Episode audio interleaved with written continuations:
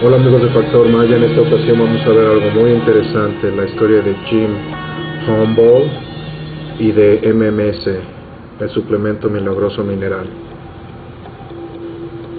Jim Humboldt, la historia detrás del suplemento mineral milagroso.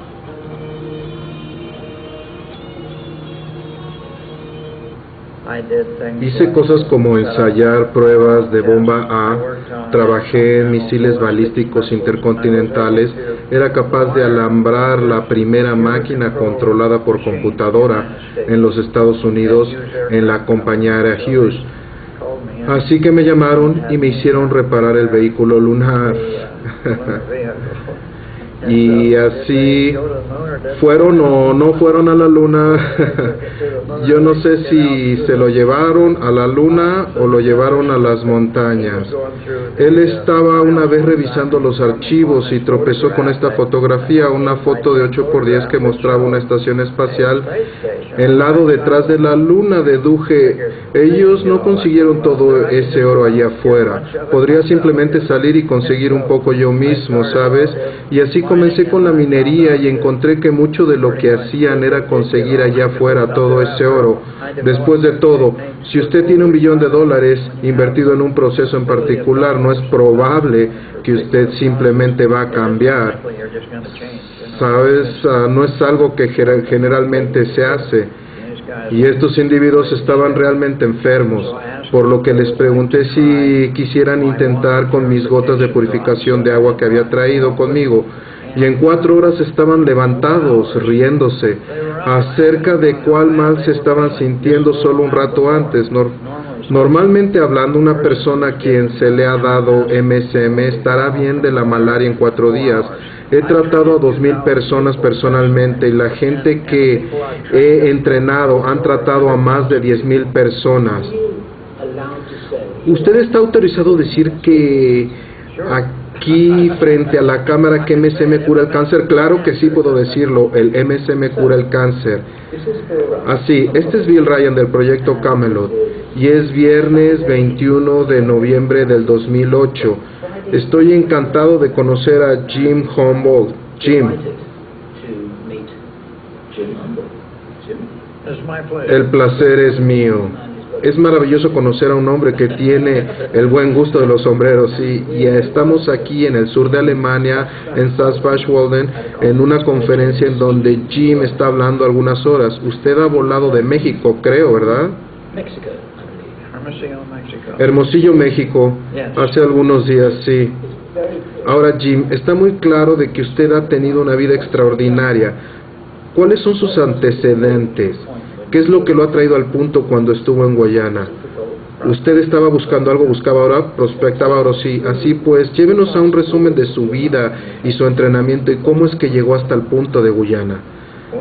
Bien, comencé en las industrias aeroespaciales y comencé como técnico en la industria aeroespacial y cuando las cosas funcionaron bien me convertí en un ingeniero sin título como una especie de ingeniero investigador en aeroespacio. Hice cosas como pruebas y ensayos con bombas A. Y bomba la bomba A Sí, la bomba A, atómica, prueba de bombas atómicas, pruebas con bombas atómicas y trabajé en misiles balísticos intercontinentales. Trabajé también en generación de energía de plasma. Simplemente sucedió que estuve en el lugar correcto, en el tiempo correcto. Y de regreso esos días pude ser capaz de alambrar la primera máquina controlada por computadora en los Estados Unidos en la compañía aérea Hughes.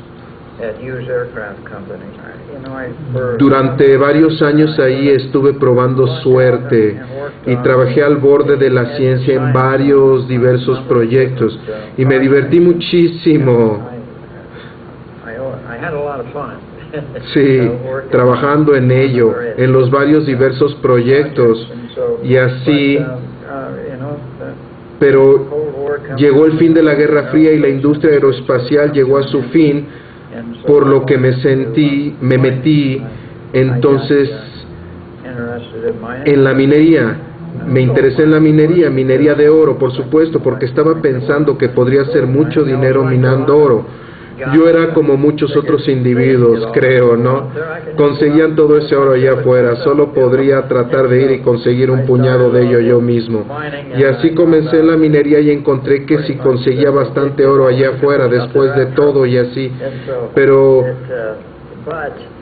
pero en el proceso de estar en la minería comencé a trabajar con varias y diversas técnicas mineras y escribí cinco libros sobre recuperación minera, sobre todo sobre la recuperación del oro, diferentes formas de lixiviación y escribí formas de no usar mercurio. Mucha minería estaba usando el mercurio en ese tiempo y escribí un libro de cómo usar el mercurio de manera segura.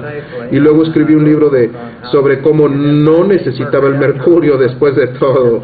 Y así simplemente entré en esto y desarrollé nuevas técnicas para recuperación del oro. Pude ir a la selva y recobrar oro que habían dejado de sacar antes, porque pude recobrar las muy pero muy finas partículas de oro con mi técnica particular. No se utiliza nada más que agua y no hace un gran impacto en el medio ambiente porque no se usan químicos. No solo eso, sino que se hace un mejor trabajo y mucho más barato que las operaciones químicas que tienen ahora. Pero esa gente que están utilizando las operaciones químicas no les importa particularmente hablar de ello, así que no es algo que sea fácil de vender. Es justo como muchas otras cosas. Ellos no quieren cambiar.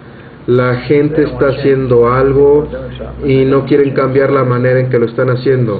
Así pues, su segunda carrera realmente tiene muchos interesantes paralelos con su tercera carrera, que los intereses creados desean mantener usando un abordamiento más tóxico e efectivo. Así es correcto, hay muchos paralelos aquí y allá. Sería algo muy bueno para la industria minera usar el proceso. Es mucho más barato, más fácil de instalar. Pero si usted tiene un billón de dólares invertidos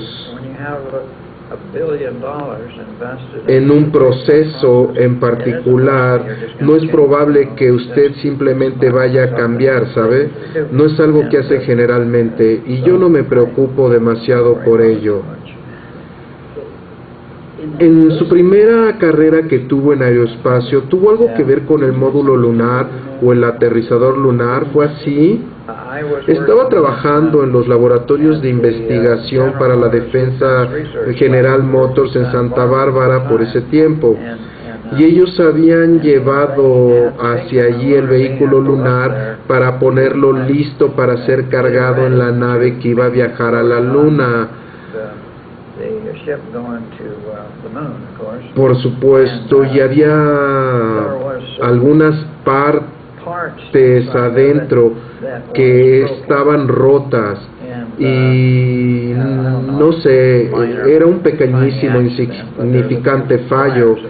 y habían unos pocos alambres que se habían roto y todo y resulta que soy técnico de electricidad y ellos sabían esto por lo cual me llamaron para que reparase el vehículo lunar